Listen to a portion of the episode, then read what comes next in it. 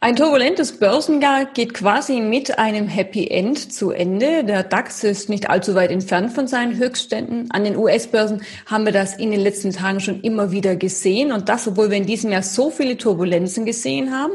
Wenn man jetzt mit verschiedenen Experten spricht, dann sind die meisten relativ optimistisch für 2021. Heiko Thieme ist uns wieder aus Spanien zugeschaltet. Herr Thieme, teilen Sie diesen Optimismus? Man kann optimistisch sein, das ist richtig. Die Frage ist nur, wie optimistisch gehen wir in das neue Jahr hinein, denn wir haben ja etliche Herausforderungen. In meinem letzten Interview hatte ich ja im August auch gewarnt, dass wir nochmal einen Durchhänger bekommen. Das haben wir dann auch gesehen im Oktober, nicht weil es der Markt 15 Prozent verlor, der DAX die 11.500 Marke kurzfristig unterschritten hatte. Aber jetzt sind wir ja in der Nähe, wie du richtig gesagt hattest, an den Höchstständen dran. Drei Prozent fehlen uns hier rund. Können wir das noch bis zum Jahresende übrigens schaffen? Das steht steht noch aus. Da gibt es etliche Klippen. Brexit wäre ein Stichwort, nicht wahr, was wir haben. Und natürlich auch der Lockdown vom Coronavirus, der uns sicherlich nicht nur in diesem, sondern auch im nächsten Jahr noch sehr intensiv beschäftigen wird. Aber generell, um das gleich vorzugreifen, sehe ich eine Bandbreite bei dem DAX, die sich zwischen 11.500 befindet, also eine Korrektur nochmal andeuten könnte, wobei offen ist, wann es passiert. Es könnte jederzeit passieren übrigens, aus verschiedenen Gründen. Und nach oben das Potenzial würde ich bei 15.000 limitieren. Das nenne nicht anspruchsvoll, das wäre ein doppelstelliger Anstieg, aber begründet, wir kriegen im kommenden Jahr durchaus positives Wachstum. Wir erholen uns von dem größten Wirtschaftseinbruch, den wir gehabt haben, schlechthin äh, seit dem Zweiten Weltkrieg und auch davor. Das heißt, so etwas, was wir in diesem Jahr gesehen haben, hat es bisher nicht gegeben und kaum jemand kann von sich behaupten, auch ich will das keinesfalls tun, dass man das voraussehen konnte. Das waren die zwei schwarze Schwäne, wie ich mehrfach gesagt hatte. Einmal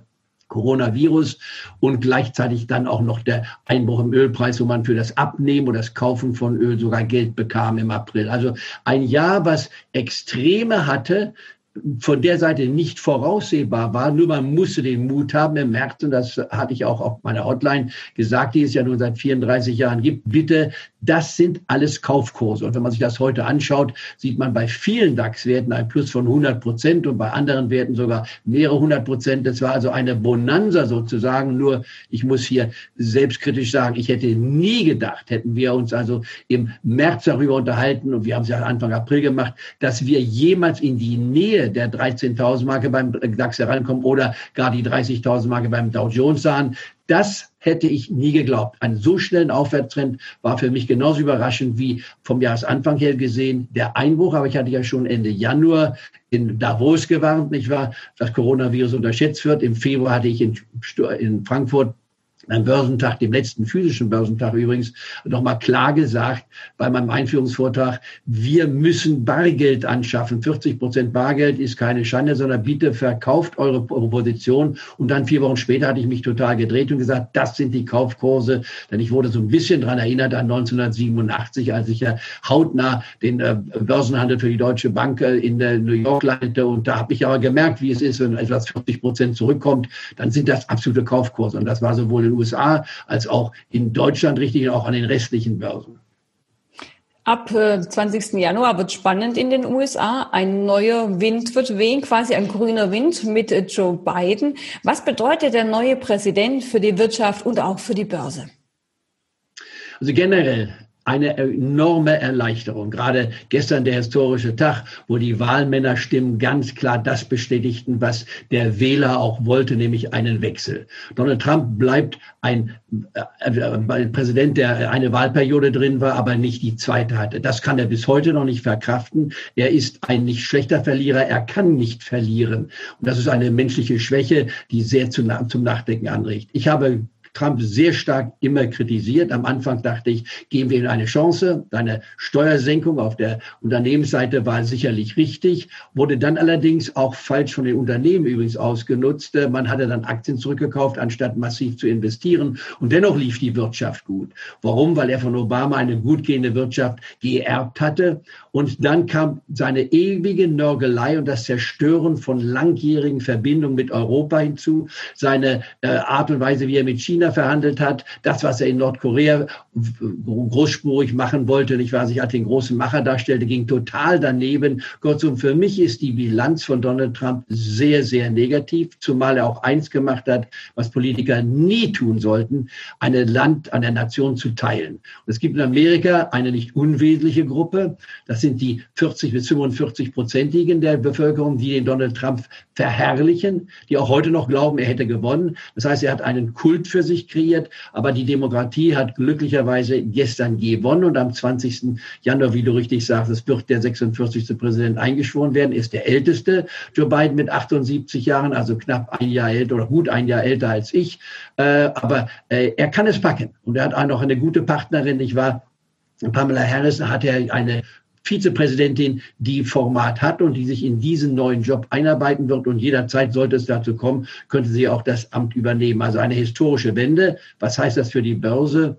Man muss die Fakten sich anschauen. Wir sind jetzt durch die Impfstoffe, Deutschland, BioNTech, übrigens von einem äh, äh, Immigranten-Background, nicht wahr, aus der Türkei kommen, der dieses Mittel gefunden hat. Zwei Aspekte dazu. Nehmt Immigranten auf, da stimme ich Frau Merkel voll und ganz zu. Und es reicht ja auch, wenn wir nur einen, wie ich immer aus der Musikgeschichte sage, Beethoven hätten, nicht wahr, der uns inspiriert, der uns weiterbringt und hier auf der Forschung weiterbringt. Das ist positiv zu sehen. Äh, wir können jetzt uns mit äh, Corona nicht wahr anders beschäftigen. Wir werden es lösen können. Aber was Biden vor sich hat, ist A, er wird erstmal versuchen, das Land wieder zusammenzubringen. Eine Rede gestern äh, ist sehr wichtig gewesen zu sagen, ich bin für alle da. Es gibt kein geteiltes Amerika, es gibt ein United America, ein vereintes Amerika. Und dies wird sein Thema auch weiterhin sein, wobei er natürlich differenziert. Er wird sagen, diejenigen, die profitiert haben und an diesem Corona-Jahr haben natürlich eine kleine Gruppe enorm profitiert. Und wir reden nicht von Millionen, wir reden von Milliarden und nicht von einstelligen, sondern doppelstelligen Milliardenbeträgen. Und diese Umverteilung, die stellt er in Frage. Er sagt, das ist nicht unbedingt gerecht. Da müssen auch die Erfolgreichen einsehen, dass sie etwas zu der Misere, die wir sonst gesamtwirtschaftlich haben, beitragen. Denn Hunderttausende wenn nicht gar Millionen von einzelkleinen Betrieben mit Angestellten von fünf bis zehn oder 15 Personen, die werden an die Wand gedrückt, ohne dafür verantwortlich zu sein. Und deswegen müssen wir ähnlich wie in Deutschland, nicht wahr, was wir hier richtig gemacht haben, was Herr Scholz als Finanzminister absolut richtig gemacht hat unter Führung auch von äh, Angela Merkel, man muss massiv diese Person unterstützen dass dann zum Beispiel die Künstler außen vorfallen, Restaurants enorme Schwierigkeiten haben, ist bedauerlich und auch da müssen wir hinschauen. Kurzum, wir müssen sehr viel wieder zusammenbringen und hoffen, dass wir in den nächsten sechs Monaten auch durchhalten können, denn Corona ist keine leichte Erkältung. Corona ist eine enorme Herausforderung, nicht nur für uns in Deutschland, nicht nur in Amerika, sondern in der gesamten Welt. Und das müssen wir packen können. Und ich behaupte mal, das können wir auch packen. Und Biden wird dies auch mit seiner progressiven Einstellung, das sagt, Umverteilung ist wichtig, die hinter, die zurückgebliebenen müssen mit von uns unterstützt werden. Das ist für die Börse vielleicht nicht so interessant, aber für die menschliche Komponente wichtig. Und das schafft die Basis für, aus meiner Sicht, für ein Jahr, wo, wie gesagt, der DAX mal auf die 11.500 Marke zurückkommen kann. Das wäre klares Kaufsignal, schon ab 12.000. Und dann auch nach oben hin die 15.000 Marke, die zwar anspruchsvoll ist, denn das Kursgewinnverhältnis ist historisch ja gesehen schon sehr, sehr hoch. Aber wir können damit leben, denn es gibt keine Alternative, auch im Jahr 2021, zum Aktienmarkt. Der Rentenmarkt bringt nichts, bringt Nullzinsen oder Negativzinsen in Deutschland. In Amerika geringe Zinsen, die nicht konkurrieren können mit dem Aktienmarkt. Und gleichzeitig der Immobilienmarkt macht für den einen oder anderen im Spezialbereich eine Alternative sein. Aber ich würde zum Beispiel kein Bürohaus kaufen, nicht wahr, was 20 Stockwerke oder mehr hat, weil man dann stundenlang braucht, um überhaupt in die Etagen zu kommen. Also kurzum, da gibt es Veränderungen. Das Homeoffice wird wichtig sein. Unser gesamtes Leben wird anders sein. Das richtig in den Griff zu bekommen von einer neuen Regierung ist nicht einfach, aber ich traue das beiden zu. Und wichtig ist, wie gesagt, die Heilung in der Nation zusammenzubringen, um dann weitere Chancen zu offerieren. Und wir werden eine gespaltene Welt haben, die Realwelt, die liegt im Keller und dann die virtuelle Welt. Und die boomt und die wird auch weiter boomen. Wenn wir, ähm, das war so ein schönes Stichwort, rund um die Welt auf China blicken, ein ganz großer Krisengewinner. Äh, wie attraktiv ist der Markt äh, jetzt für Anleger, die neu einsteigen möchten? Wie viel Potenzial haben die Aktienmärkte dort? enorm. China ist der kommende Markt, ist das kommende Land in diesem Jahrzehnt. Am Ende des Jahrzehnts wird China die größte Wirtschaft der Welt sein. Und auch das hat, wenn man so will, Donald Trump sich selbst zuzuschreiben, dass er abgewirtschaftet hat. Er versuchte China in die Ecke zu bringen. Wir können ein Land mit 1,4 Milliarden Menschen nicht einfach ignorieren. China ist für uns übrigens erst nach England, das müssen wir auch nochmal besprechen, die Brexit-Frage, was daraus wird. Aber China ist dann der größte Handelspartner für uns. Also England noch größer mit einer Billion Handelsvolumen, aber dann kommt China und das werden wir ausbauen. Und da gibt es enorme Nachfragen. Deswegen sind wir gut beraten, die Chinesen trotz ihrer diktatorischen Struktur, aber es ist eine marktwirtschaftlich orientierte Struktur auch, die den äh, freien Markt bzw. den Kapitalismus mit aufgenommen hat. Das ist ein Widerspruch in sich, Kommunismus und Kapitalismus. Und die Chinesen aus meiner Sicht lösen das bisher in einer nicht unbedingt zu verdammenden Weise. Da gibt es Fragezeichen natürlich, was hier die persönlichen Rechte anbetreffen, gerade bei Minoritäten, das dürfen wir nie vergessen. Hongkong ist ein Fragezeichen.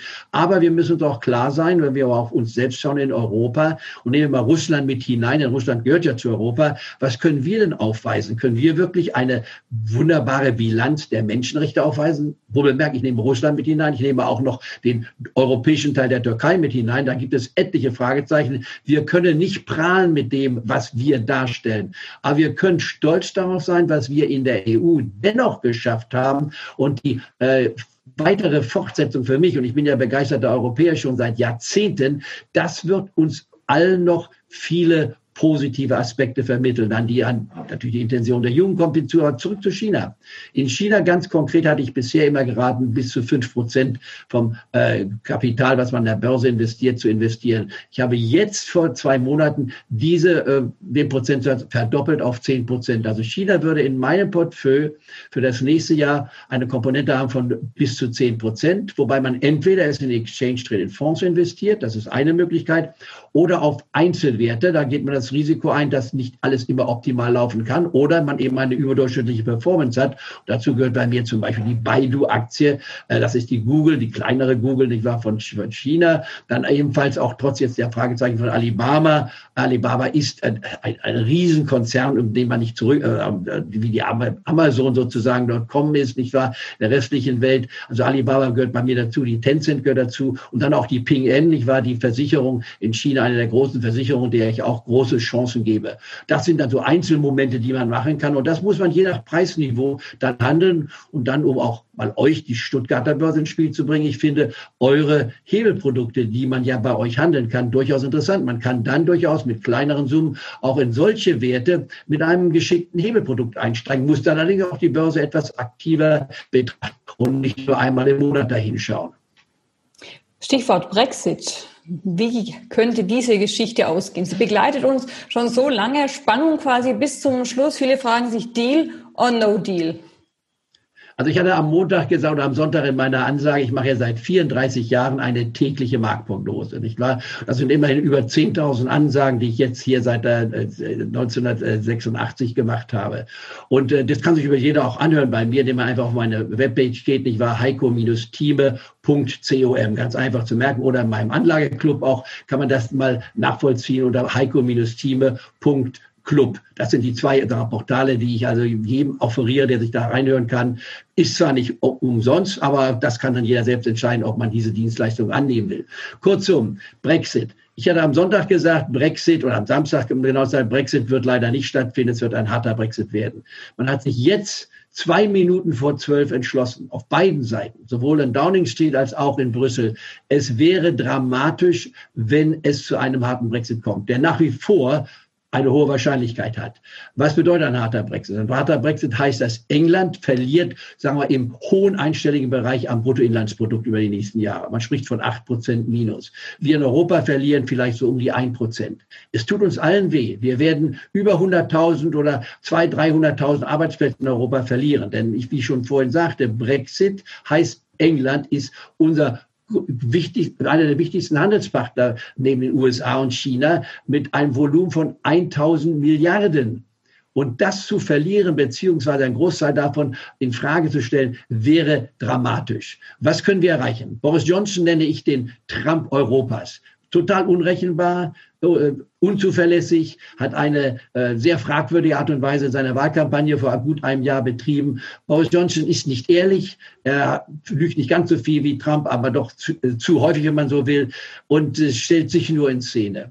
Was kann man ihm anbieten? Man kann sagen, okay, wir, ihr könnt eure sogenannte Souveränität behalten. Aber ihr müsst uns an unsere Grundregeln halten, von Anfang an, wenn ihr zu uns Güter importiert. Das ist einfach die Voraussetzung des, der EU. Das können wir nicht brechen. Aber wenn ihr Veränderungen vornehmt, die unseren Usancen nicht entsprechen, dann müssen wir eben den Regel davor halten, dann gibt es Steuern. Das ist klar, dann müssen dann äh, Handelssteuern auftauchen, nicht wahr? Das könnte teuer werden. Gleichzeitig allerdings riskiert ihr, wenn wir einen harten Brexit haben, Kilometer Dover und von unserer um überhaupt einen Warenverkehr, nicht wahr, hier fortzusetzen. Und das wäre sehr bedauerlich, wenn man das sieht. Und deswegen glaube ich, man wird aus dieser Situation vielleicht doch noch einen Kompromiss machen. Und Frau von der Leyen hat sich, glaube ich, hier durchaus schon ein Verdienst erwiesen, dass sie in dem Abendessen, nicht wahr, mit Boris Johnson doch eben gesagt hat, wir müssen zusammenkommen, wir sollten zusammenkommen. Dann gibt es noch die Fischerei. Die Fischerei, um das in Prozentsatz mal zu nennen, ist 0,1 Prozent vom Handelsvolumen. Das heißt, wer 1000 Euro in der Tasche hat, redet hier über einen Euro. Den können wir auch den Engländern schenken, wenn man so will. Dann sollte man nicht einen Brexit, deswegen einen harten Brexit kreieren. Ich hoffe, dass wir noch in den nächsten Tagen einen sogenannten weichen Brexit bekommen, der allerdings, das muss man sagen, die Ratifizierung der europäischen äh, Länder, der 27 Länder bedarf oder Staaten bedarf. Und das dauert normalerweise zwei bis drei Monate. Das jetzt durchzuhauen in den Weihnachtstagen bis zum 1. Januar wird schwierig werden. Ich hoffe, dass die Politiker dann so bereit sind zu sagen, okay, wir einigen uns auf dieses Konzept, aber die Ratifizierung kann durchaus noch einige Wochen dauern. Und das wäre ein Positivum. Davon würden die Börsen profitieren. Ein harter Brexit würde eine Ernüchterung sein und könnte den DAX dann nochmals unter die 13.000 Marke schneller bringen, als ich es mir bisher vorstellte. Das Jahr 2021, 2020 ist für viele Aktien extrem gut gelaufen. Und ich finde, so gegen Ende des Jahres kann man ja durchaus mal sein Depot anschauen, überlegen, von welchem Wert trennt man sich, so ein bisschen Frühjahrsputz im Depot machen. Eine Tesla-Aktie, die 700 Prozent zugelegt hat. Die Pharma-Werte, die eigentlich nur einen Wert kannten, nach oben. Ähm, wie sieht's da aus? Welche Aktien gehören wirklich noch ins Depot 2021? Und wo könnte man einfach mal ein paar Gewinne mitnehmen?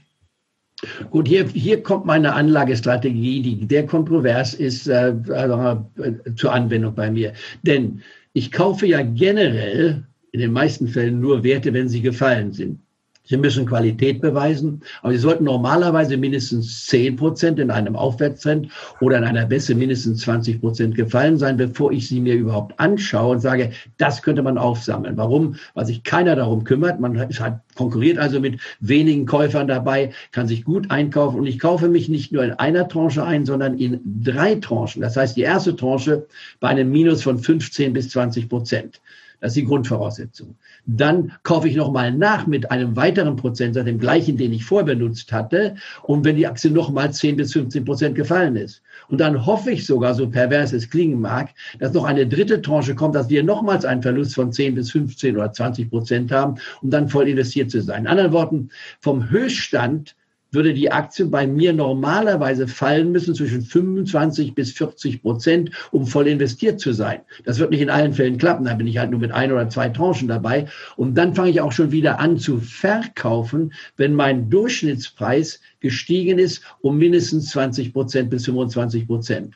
Und dann, wenn es 20 bis 35 Prozent gestiegen ist, geht die zweite Tranche raus, das zweite Drittel. Und nur das letzte Drittel sichere ich dann mit einem Stopp an und lasse es weiterlaufen. Warum?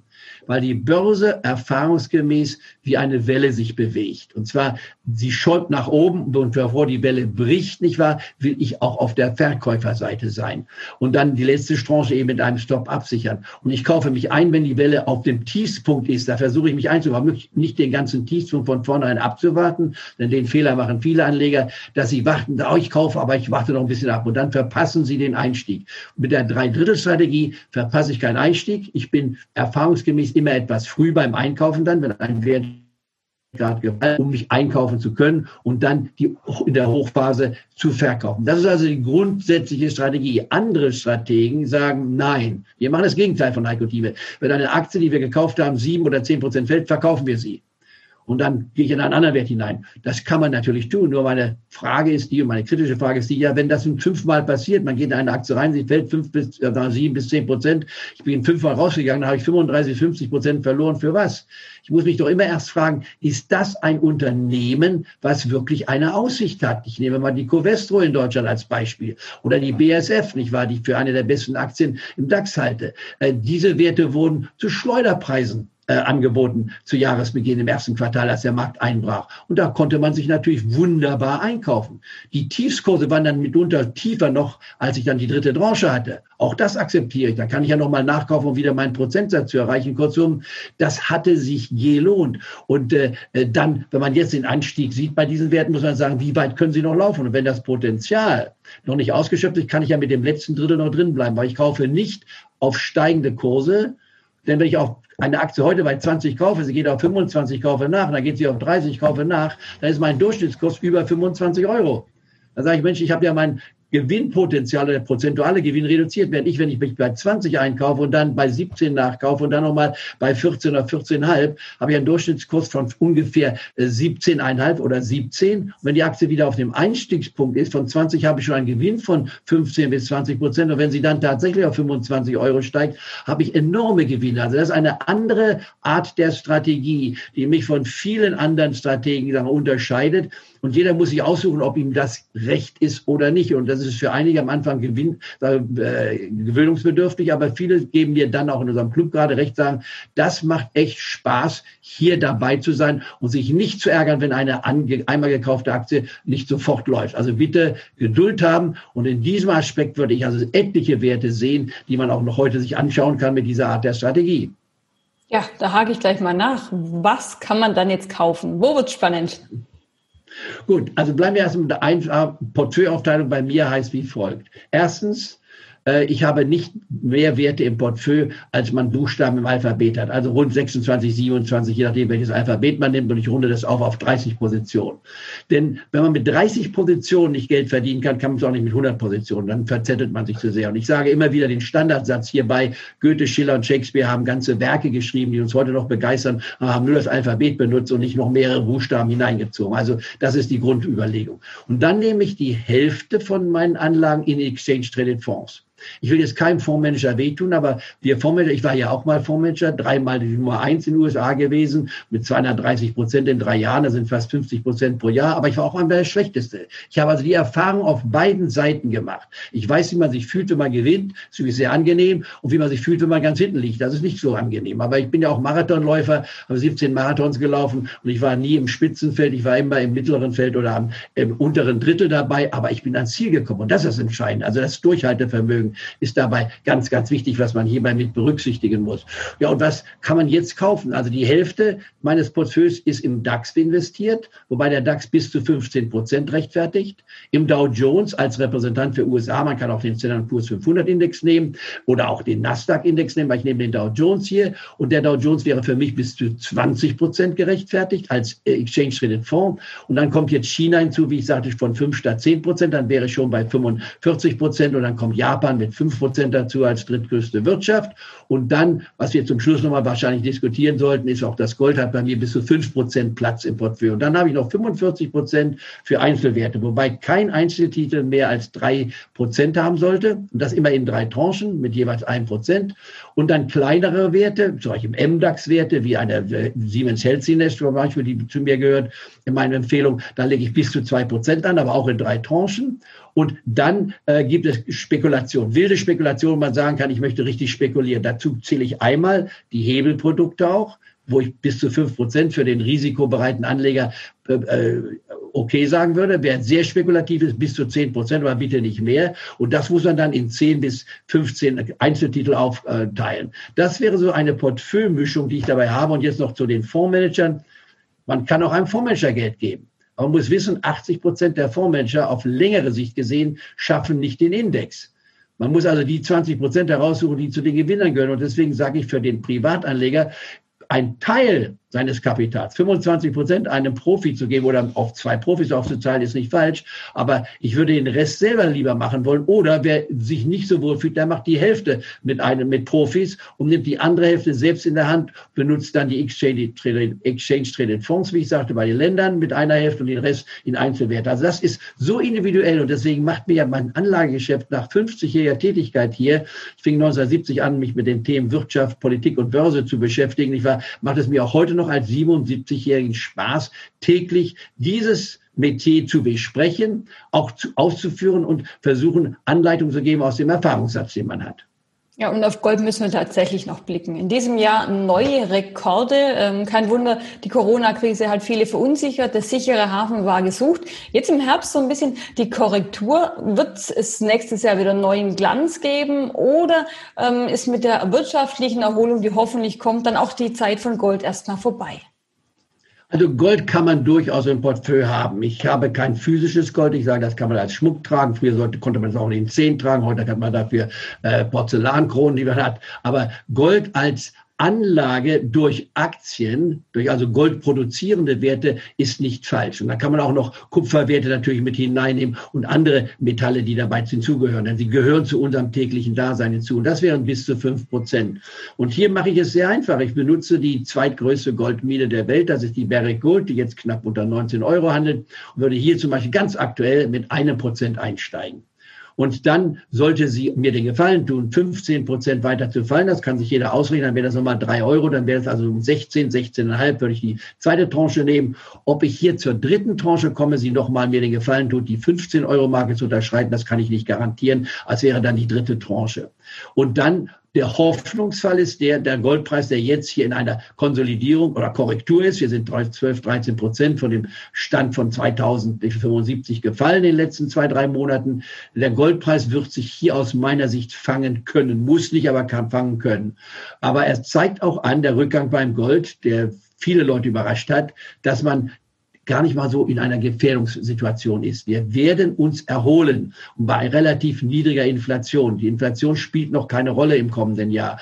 Und das signalisiert der Goldpreis. Sodass ich sagen würde, ihr habt Zeit, aber aktuell ein Prozent in Barrick Gold auf dieser Basis zu investieren. Als Alternative zählt dann Bitcoin für viele. Bitcoin ist eine heiße Luftnummer für mich. Solange ich nicht weiß, wer dahinter steckt, lege ich nicht an. Das haben wir bei Wirecard gesehen. Wir wussten zwar, wer dahinter steckt, nur wir haben die Zahlen nie gesehen, die richtigen Zahlen. Und dann ging das Unternehmen halt pleite. Ich hatte Glück gehabt, ich hatte gewarnt zu Jahresanfang, dass man jetzt nichts mehr investieren sollte in Wirecard, nachdem ich sie vorher als eine hervorragende Aktie ansah und auch gut verdient habe. Man kann das auch an nach nachträglich Pleitenunternehmen verdienen, wenn man sich diszipliniert verhält. Aber hier bei Bitcoin halte ich mich zurück, egal ob sie jetzt von 20.000 auf 15 geht, nicht wahr? Oder vielleicht wieder auf 10 oder noch 100.000, wie einige sagen. Das ist eine Spekulation, die nicht in mein Konzept ist, die ich aber nicht verdamme. Kann jeder machen, wie er will. Und wer dort investiert, bitte maximal mit einem halben oder ein Prozent. Und die andere Frage noch zu dir, die ich ja nicht beantwortet hatte, richtig, welche Tipps beziehungsweise ich habe keine Tipps. Ich sage immer, bitte hört auf keinen heißen Tipp, auch wenn er von mir kommen sollte. Welche Anlage kann man haben? Im DAX-Index nach wie vor bitte Bayer, ist interessant. Äh, wichtig ist für mich die SAP. Aktuell steht die heute, ich zum Beispiel nach unserem Interview die äh, SAP empfehlen. Und bei der SAP kann man zwei Dinge machen. Sie knapp um die 100 Euro kaufen mit einem Prozent, um dann die nächste Tranche um oder unter 90 nachzukaufen. Und dann die dritte Tranche sollte man jemals das Glück haben, dass sie bei 80 ist, dann die dritte Tranche zu nehmen. Aber man kann jetzt einen Test machen. Man kann sagen, ich kaufe ein Prozent bei SAP und kaufe gleichzeitig ein Hebelprodukt bei der SAP mit einem Preis, also einem Knockout-Preis, der um die 80, 82 liegt. Ich glaube nicht, dass ich so weit fallen wird. Und kann da ein halbes Prozent investieren. Hätte ich anderthalb Prozent in SAP investiert und würde dann nochmal nachkaufen mit der physischen Aktie, sollte sie unter 90 fallen. Und das halbe Prozent weiter drin lassen, um zu sehen, ob der Hebel, sollte sie, wie ich meine, durchaus im nächsten Jahr die 110 Euro Mark überschreiten können, vielleicht sogar wieder 120 zu erreichen 140 macht zwei Jahre dauern, aber da ist auch noch Luft bis nach oben. SAP wäre mit einer der interessanteren Werte für mich jetzt hier in der Technologieseite her. Wir haben dann die andere Basis nach wie vor, die Covestro, die jetzt sich verdoppelt hat von den Tiefständen. Covestro ist nach wie vor noch nicht ausgereizt. Ich hatte schon die BASF genannt, nicht wahr, als Möglichkeit. Heidelberger Zement, um auch mal einen Titel zu nennen, der bei mir auf der Liste steht. Also die Liste ist sehr weit. Und ein Wert, den ich sehr gerne mache, auch aktuell neben der SAP, ist die Deutsche Telekom. Deutsche Telekom um oder unter 15 Euro ist 50 Prozent Mehrwert durch die T-Mobile in Amerika, zweitattraktivste äh, äh, Mobiltelefongesellschaft, die wir in den USA haben. Die Deutsche Telekom wird immer schwerfällig bleiben, aber ich gebe ihr 50 Prozent plus für die nächsten zwei Jahre, vielleicht schon etwas früher. Deswegen da einsteigen und auch dort ein Hebelprodukt nehmen mit der Basis um die 11 bis 12. Das Risiko kann man, glaube ich, verkraften und damit einem halben Prozent möglichst einsteigen. Also da gibt es Möglichkeiten. Und dann natürlich die künftigen DAX-Werte. Wir erweitern uns ja auf 40 Werte im September. Das finde ich gut. Dazu gehört die Airbus. Airbus ist ein klarer Kauf, äh, ist schon gestiegen, muss man sagen. Hier muss man sich, ich würde hier beim halben Prozent anfangen und dann die Steigerung vornehmen bis auf drei Prozent, wie ich es bei mir auf der Marktprognose täglich erläutere. Dann auch die Boeing-Aktie bleibt interessant und immer wenn schlechte Nachrichten kommen, bitte auch mal dort etwas äh, kaufen. Und dann bei den Pharmawerten noch, was du vorhin ansprachst. Ein Teil ja, aber eine Pfizer kann man weiter halten, man kann eine Johnson Johnson halten, man kann auch, äh, das sind so Basiswerte, die man haben kann. Ich kann ja Schweiz, die Hoffrosch durchaus sich angucken. Also das Portfolio könnte durchaus mit vielen interessanten Werten gespickt sein. Nur immer dran denken, maximal 30 Positionen und die Hälfte, wie gesagt, in den Exchange Traded Fonds. Und ich glaube, dass wir damit mit dieser Strategie im nächsten Jahr Gewinne erzielen sollten, die in der Größenordnung von 15, vielleicht wenn man Glück hat, 20 Prozent sind. Und das wäre immerhin das Doppelte dessen, was man hat, auch wenn der Markt zurzeit, um das nochmal klar zu sagen, stark überbewertet ist. Nur weil der Zins so niedrig ist, ist diese Überbewertung akzeptabel. Aber denkt daran, 10 bis 15 Prozent Korrektur, jederzeit möglich. Aber dann bitte Mut haben, besonders stark sich einzukaufen. Und jetzt Bargeld zu haben, wäre nicht falsch, ins neue Jahr mit 5, 25 bis 40 Prozent sogar Bargeld ins neue Jahr hineinzugehen, um dann auch wiederum auftanken zu können. Ja, das äh, würde ich sagen, war ein spannendes Jahr, das langsam zu Ende geht, ähm, lieber Heiko. Aber ich bin sicher, nächstes Jahr gehen uns die Gesprächsthemen auch nicht aus. Ähm, vielen Dank für die äh, Einschätzungen. Ganz liebe Grüße äh, nach Spanien und schon mal schöne Weihnachten und einen guten Rutsch. Wir hören uns dann wieder 2021. Ich freue mich drauf und wir genießen diesmal, meine Frau und ich, ein sehr einsames Weihnachten, aber das gehört auch dazu. Die Disziplin ist wichtig. Meine Familie teils in den USA, teils in England und teils in Berlin nicht mehr aufhalten. Wir treffen uns dann später und ein Stichwort noch zum Schluss. Corona wird noch etwas länger dauern, aber ich will unsere Stimmung nicht vermiesen, als wir es glauben. Bis Mitte des Jahres müssen wir uns dran gewöhnen und die zweite Jahreshälfte wird nicht ganz einfach sein, aber wir gehen in die richtige Richtung und es gibt genügend Gesprächsthemen. Ich wünsche dir, der Familie, mir alles Gute und alles Gute an das Team nach Stuttgart. Dankeschön. Wir machen das Beste draus. Viele Grüße. Dankeschön.